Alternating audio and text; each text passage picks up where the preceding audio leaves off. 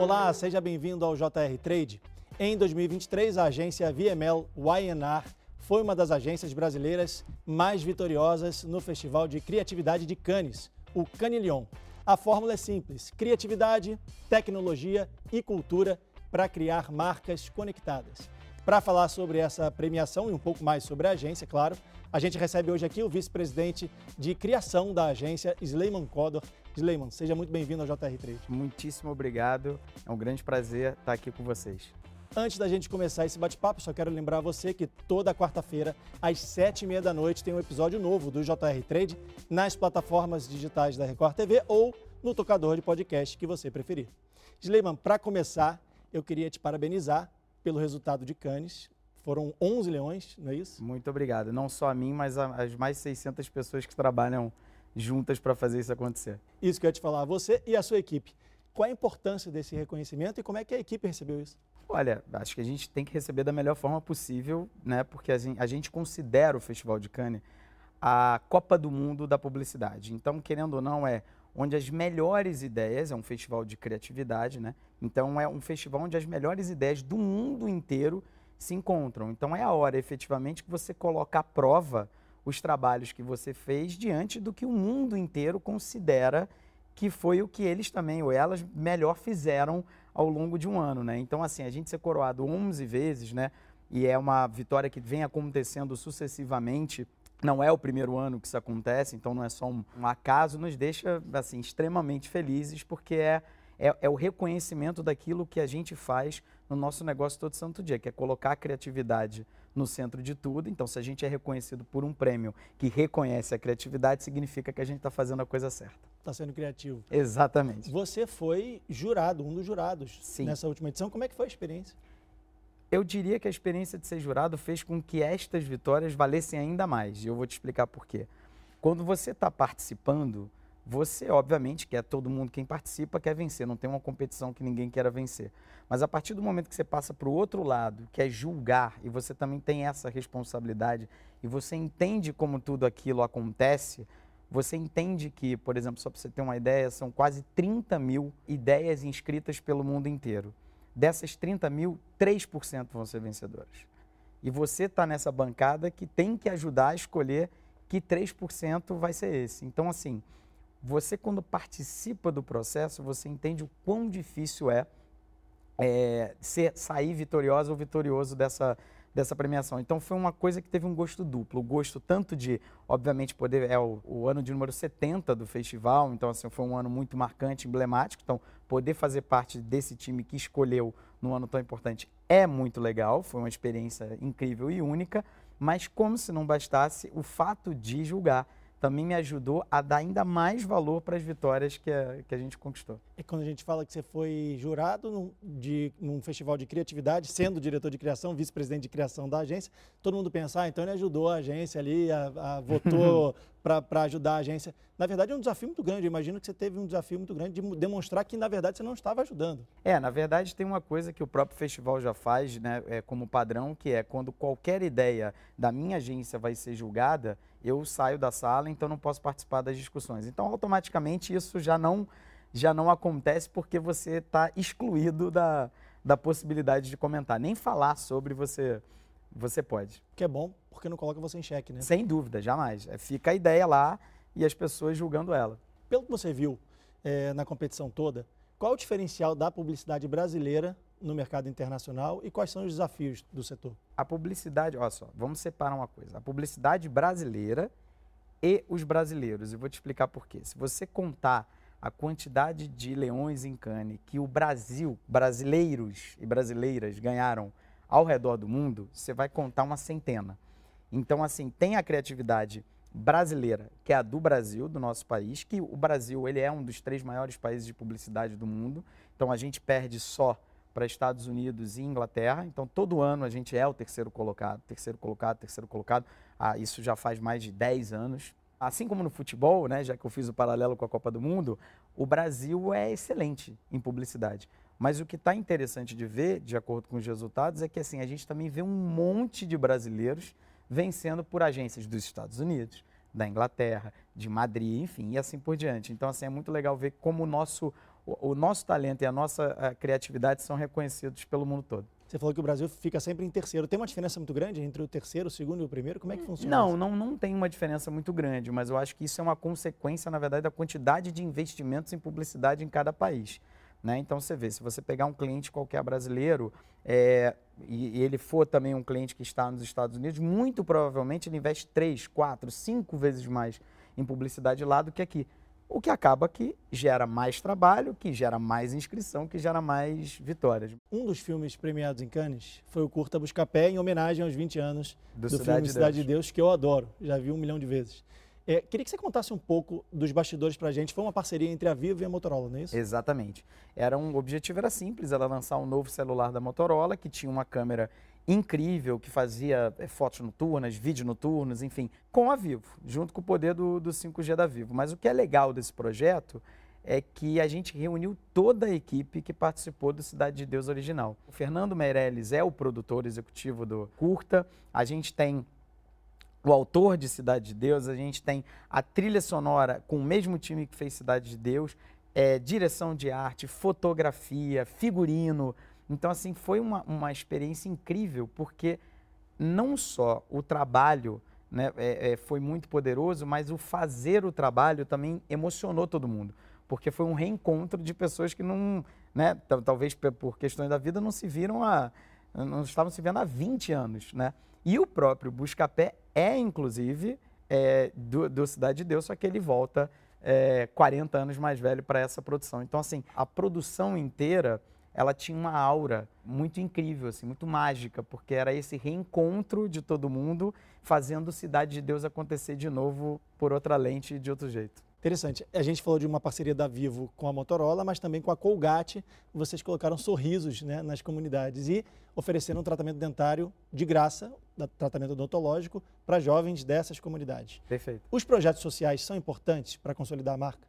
Eu acho que são fundamentais, né? Eu acho que num mundo onde a gente fala de SG o tempo inteiro, é, o que, que a sua marca está fazendo pelo mundo é fundamental. Agora tem uma coisa, Leandro, nisso que é o seguinte, é, não, não basta você fazer algo. Esse algo tem que refletir algo que a própria companhia faça, o próprio cliente faça para o lado de dentro. Então, assim, na verdade, é óbvio que qualquer ideia com propósito sempre é bem-vinda, porque consumidores e consumidores cada vez mais exigem das marcas um comportamento perante a sociedade. O que, que você está fazendo por isso, por essa causa, por, por esse assunto em específico?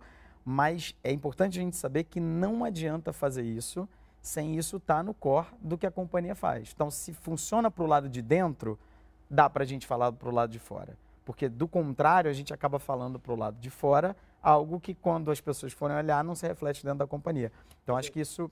Tem que fazer, não adianta falar, né? Exatamente. Você fala daquilo que, que você faz. Com a Viva e a CBF, vocês fizeram uma campanha para incentivar treinadores negros no futebol. Como é que foi a recepção Perfeito. do público? Olha, foi muito legal, muito legal. Primeiro porque assim, quando a gente olhou o retrato, né, o que antecede a ideia, né, a gente falava que era, era um pré-Copa do Mundo, a gente tinha o Vinícius Júnior como é, embaixador da marca para a Copa do Mundo e a gente falou assim, cara, que interessante, né?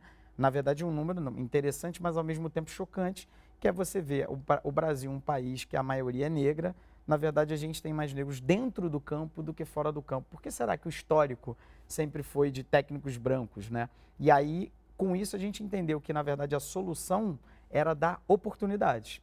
Então, assim, para dar essa oportunidade, a gente criou um projeto que a gente, junto com a CBF, dava capacitação para treinadores negros de times menores, que talvez não tivessem a chance de participar da CBF Academy, e a partir daí eles podiam se candidatar para qualquer clube brasileiro. Então, assim, tem uma coisa aí que foi muito gostosa de ver que foi a reação desses treinadores, não só do público, o público obviamente reagiu super bem, mas eu acho que o mais legal foi ver a reação dos treinadores dizendo, olha, vocês estão mudando a minha vida, vocês estão dando uma oportunidade que eu nunca tive para viver o que eu nunca vivi. Então isso literalmente é impagável, né? A gente está falando sobre racismo, mas eu queria mudar um pouco de assunto, porque nas redes sociais a publicidade ela virou meio que um entretenimento. Mas eu já vi que vocês falam de assuntos sensíveis, como Sim. esse que é o assunto do antirracismo. Como é que é lidar com esses dois polos? O entretenimento, quando você faz a pessoa rir tem muita brincadeira envolvida, e o assunto sério, o assunto sensível? Olha, eu acho que assim, são formas diferentes né, de fazer comunicação. Nos dois lados, eu acho que se aquilo faz sentido para a marca, tem horas que assim, olha, isso daqui é uma ideia de entretenimento. A gente precisa vender copo d'água. Pronto. O foco é esse. O foco não é estar tá falando de, um, de uma questão específica ou de uma desigualdade, nada disso.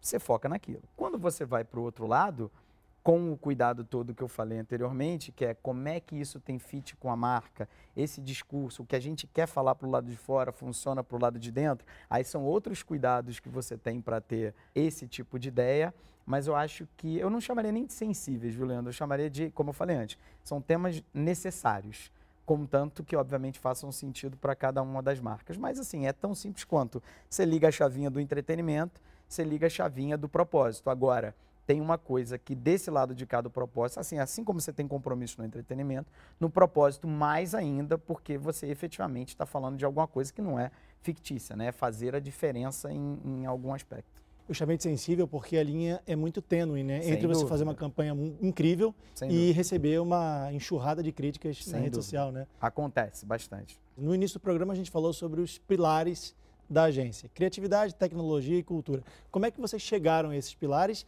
E eu queria saber se esses pilares são os preferidos na campanha. Vamos lá. É, eu acho que assim, tudo, tudo que a gente faz, tudo que a gente faz no VMANA é com a criatividade no centro. Então, assim, criatividade a gente diz que é o nosso negócio. É o centro do nosso negócio e é o objetivo principal. Transformar marcas através da criatividade.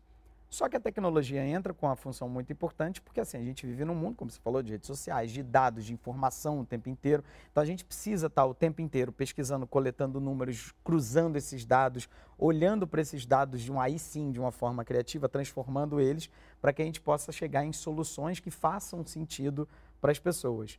Agora, por que, que a cultura entra né, nessa equação aí?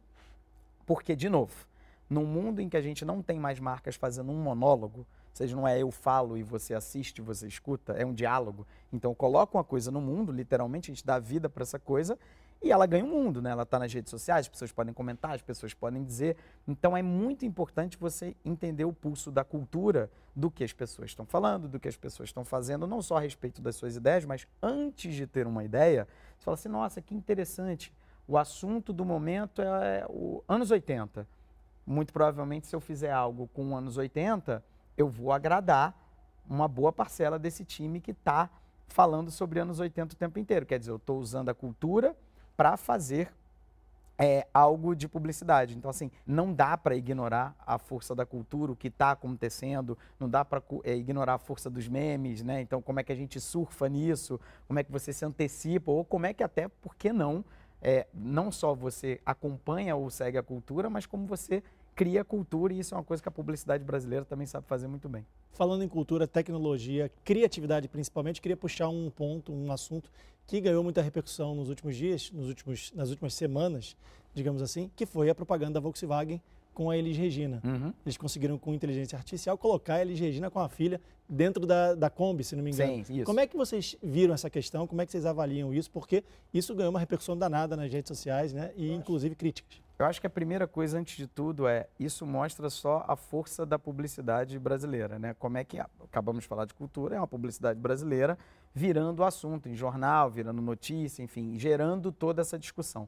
E aí, sobre a discussão, acho que o, o grande ponto que pegou ali né, é, é, sobre esse uso de imagem de uma pessoa que já não está mais aqui no mundo. Né? Então, acho que isso acende uma discussão, mas que eu acho que é positiva, que é para a gente regular isso de alguma forma, né? Então você vê, hoje em dia tem a Whoopi Goldberg, ela falou que é, é, já tem lá no testamento dela que ninguém pode usar a imagem dela, ninguém pode usar a voz dela, ninguém, enfim, está tendo uma, uma corrente de eu preciso decidir em vida as coisas antes para a posteridade eu não ter é, nenhum problema. Mas eu acho que isso é uma discussão que é, é super positiva e eu acho que só leva a gente para frente como como mercado, porque a partir do momento que a gente entende, entende como fazer, ou até regula o jeito de fazer a coisa de um jeito certo, a consequência é a gente fazer cada vez mais coisas com isso, mas sem gerar a mesma, a mesma repercussão. Daqui a pouco o artista vai ter que colocar no testamento dele é, o que, que, pode ser usado e o que, que é não pode. É isso, né? a voz pode, o rosto não e assim por diante. Começar falando no segundo bloco sobre inteligência artificial.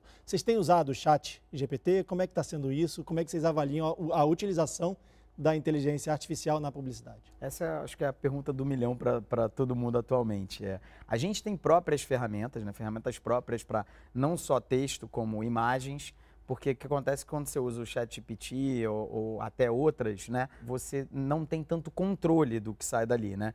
Então a gente já tem as próprias ferramentas para utilizar, mas a gente toma todo o cuidado do mundo, né? Porque quando você utiliza essas ferramentas, por exemplo, falar de uma ferramenta de imagem, você tem que garantir que você não está ferindo nenhum direito autoral. Do mesmo jeito que a gente falou da inteligência artificial lá, do, do que gera de discussões, as discussões agora estão em torno de Tá, mas isso é propriedade de quem? É seu? É da inteligência artificial? Né? Então, assim, a gente está no meio dessa confusão, digamos, mas fato é que assim, a inteligência artificial ela veio desse jeito que ela está se apresentando agora para ficar e para mudar o jeito com que a gente trabalha, não só nós publicitários, mas como todo mundo. Mas o que acontece é que ela, na verdade, é só uma ferramenta, aí eu volto no ponto da criatividade, para que a gente possa ser mais é, é, é criativo. Então, assim, a gente conta com essa força extra para poder fazer coisas, mas jamais dá para delegar para a inteligência artificial a conclusão de, de alguma coisa. Quero fazer uma revelação aqui que nem sempre dá certo o chat GPT, tá? Botei meu nome lá e pareceu que era CEO de uma empresa de águas. Olha aí, tá vendo? Mas tá bem. Tá tu... e não tem nada a ver, trabalhei em televisão é, a vida inteira. Esse é um cuidado, justamente por isso que a gente usa as próprias ferramentas, que a gente precisa ter, porque nem tudo que está ali é verdade, né? Nem tudo que está ali é um fato. Então não dá para você usar é, é, de qualquer jeito, porque senão acaba sendo inconsequente. Queria voltar a falar de Cannes, da premiação. É o terceiro ano que vocês conseguem ganhar vários leões. É, a que você atribui esse sucesso e ao sucesso da sua equipe? Olha, eu atribuo a uma coisa muito simples, assim, é a gente coloca a criatividade no centro de qualquer coisa que a gente faz. Então, chegou um problema, um pedido de qualquer cliente, o que a gente tenta fazer? Resolver aquele problema da melhor forma possível, da forma mais criativa possível. Isso, querendo ou não, vai gerar uma ideia criativa, que querendo ou não, a gente vai se sentir confiante o suficiente para inscrever num prêmio como o Festival de Cannes. E aí acaba que quando a gente ganha sucessivas vezes, só prova de que a ideia inicial de colocar a criatividade no, no início e no centro e no meio e no fim da história toda está é, tá se, tá se provando eficiente. Vocês têm alguma estratégia para estimular a criatividade? A gente tem uma estratégia que é, na verdade, deixar todo mundo livre o tempo inteiro para pensar o que quiser, do jeito que quiser. Porque o que acontece muitas vezes é que se eu digo para você A, você vai fazer A. Mas se eu digo para você que você pode fazer o que você quiser, sua cabeça pode ir para um lugar que eu jamais imaginei. Óbvio que sempre com um foco naquilo que é o problema, que é o objetivo do, do cliente, mas o legal é que é quanto mais livre a gente deixa é, é, o pensamento, mais legais são as coisas que surgem dele. Surgem umas maluquices também, mas. Sem dúvida. mas surgem umas coisas eu brinco, eu brinco que as melhores ideias são aquelas que você dorme sem saber se vai ser promovido ou mandado embora. é, é, meio que por aí. É mais ou menos é. isso. Aqui no JR3 a gente gosta de contar o que acontece por trás das agências. Contar um pouco da sua carreira. Como é que você chegou na publicidade e como é que você chegou à vice-presidência de criação da agência? Ó, é, como é que eu cheguei é curioso, né? Eu parto do pressuposto que a história é sempre mais fácil de ser contada do que vivida. A gente só vai vivendo, né? Mas desde que eu me entendo por gente, assim, eu sempre fui um apaixonado por publicidade. E a publicidade brasileira tem esse poder, que é o que você falou. Hoje em dia com, com N vertente, mas antes era bastante entretenimento. Né? Então as pessoas paravam para assistir o comercial de televisão, né? na época que a gente tinha só é, televisão, como se aquilo fosse parte da programação tinha curadoria a respeito dos comerciais, não é qualquer coisa que vai aparecer. Então, assim, eu tive a sorte de crescer num momento muito pujante da propaganda brasileira. Quando eu olhei aquilo dali, eu falei assim, eu quero trabalhar com esse negócio. Mas eu brinco que, assim, é, é, antes de publicitário, eu, eu sou um grande vendedor. Então, se der qualquer coisa para vender, eu vendo.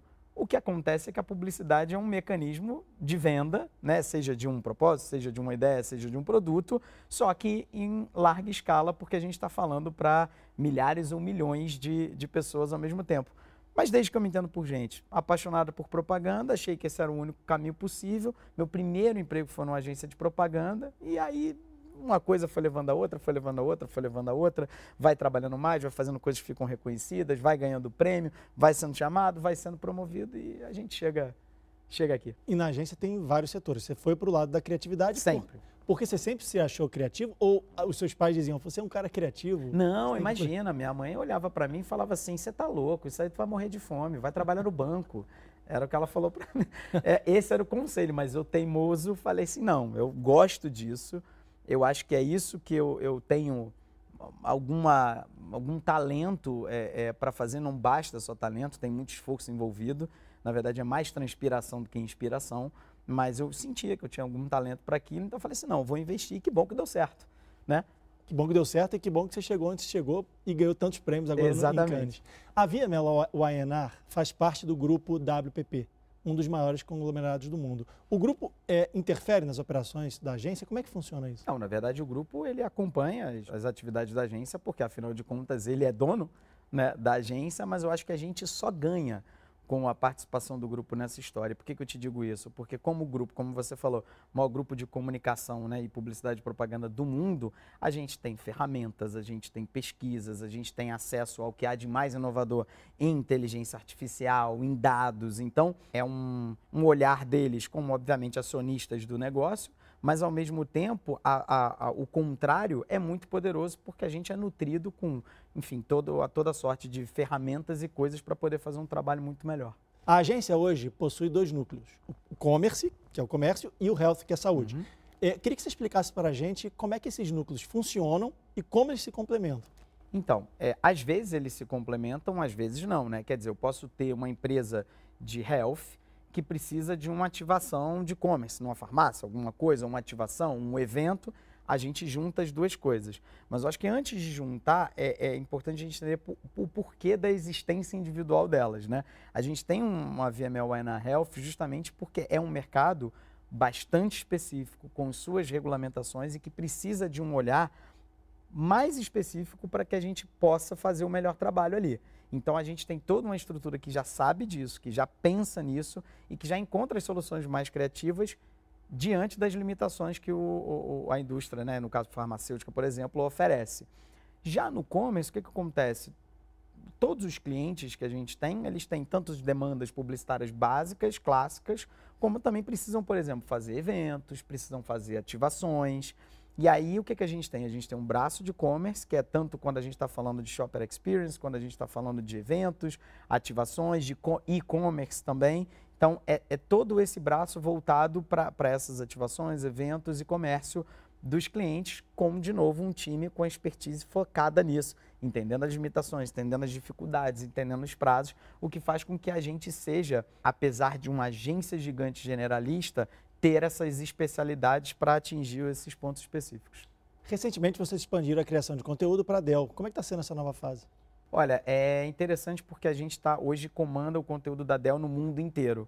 E aí volta lá na pergunta né, de, da, do poder da publicidade brasileira. É muito gostoso a gente saber que o conteúdo de Dell do mundo inteiro sai de uma agência daqui do Brasil, que é a VML Então, assim, está sendo uma experiência bastante prazerosa, porque a gente tem contato com creators do mundo todo, e aí você vê como na Inglaterra se faz diferente do Brasil, a influência nos Estados Unidos é de um jeito, na Europa é de outro, enfim. Então isso está sendo muito, é, é, não só gratificante, como enriquecedor para a gente também. Na tua carreira dentro da agência, qual foi a campanha que mais te chamou a atenção, assim, que mais te deu orgulho de fazer? Você lembra? O que mais me deu orgulho de fazer é, é, difícil, assim, eu tenho carinho por tudo, é, por tudo aquilo que eu, que eu fiz na, na vida. Mas se eu te pudesse contar um caso curioso, na verdade, é o primeiro anúncio que eu veiculei na vida, que era para uma marca de bolsas do Rio de Janeiro, é, e tínhamos um problema que era, olha, o cliente quer dizer que é colorida, que é bonita, que é prática, é, tudo isso tem que estar num título só, no anúncio de jornal. Aí eu falei, bom, tá, beleza. E aí era aquela coisa meio urgente, tem que sair no jornal amanhã, é, enfim, façam, corram todos para, para fazer um, um, um, título que o cliente goste. E eu era um estagiário na época, eu nem tinha oportunidade, mas como era salve quem puder, faz aí, estagiário. E aí eu me lembro que eu fiz um título que era Cor, Beleza, Design e Praticidade. Se cabe tudo isso do lado de fora, imagina dentro. E aí foi o título que ganhou, e aí, enfim, é, Fiquei empolgadíssimo, olha, vai veicular. Eu falei, caramba, não acredito. Ia na finalização de jornal, vi, vai sair. Compro o jornal no dia seguinte, o anúncio saiu preto e branco. Um anúncio que dizia que era cor, beleza, design.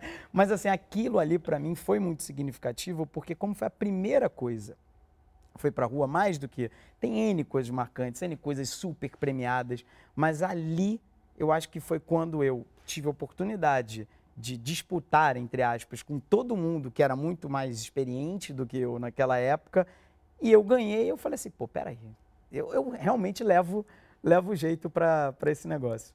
O que esperar da VML YNR para o resto do ano? Olha, o mesmo, na verdade, que você pode esperar, que poderia esperar antes e que você pode esperar sempre. O que eu falei o tempo inteiro aqui. Criatividade no centro de tudo para alavancar marcas e negócios. Então, assim, é tão simples, mas tão poderoso quanto isso. Sleiman, nosso tempo está acabando, infelizmente estamos chegando ao fim da entrevista. Foi muito bom o bate-papo. Queria agradecer a sua presença aqui no JR Trade. Eu é que agradeço a oportunidade de dividir um pouquinho da minha história e da história da VML com todas e todos vocês que estão assistindo. Muito obrigado pela participação. Obrigado a vocês. O JR Trade é o nosso espaço para falar sobre comunicação, publicidade e marketing das marcas. Só lembrando que toda quarta-feira, às sete e meia da noite, você encontra um episódio novo do JR Trade nas plataformas digitais da Record TV ou no seu tocador de podcast preferido. Muito obrigado pela sua audiência. A gente se vê. Até a próxima. Tchau.